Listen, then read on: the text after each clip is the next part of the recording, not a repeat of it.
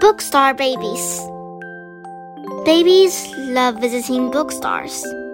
So many things to see and discover. Belly time is a favorite activity for bookstore babies, and playing with the bookstore cat is always a treat.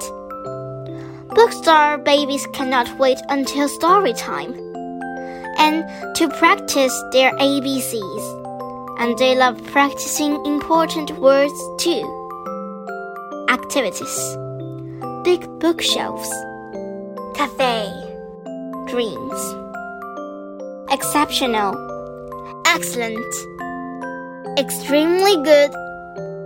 Bookstore babies are adventurous and love exploring new places and ideas. Bookstore babies are good at practicing shapes and are always ready for a snack.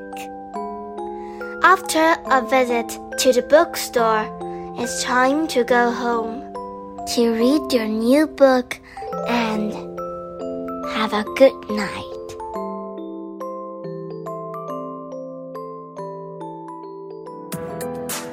今天就讲到这里啦，希望大家继续聆听家宝讲故事哦。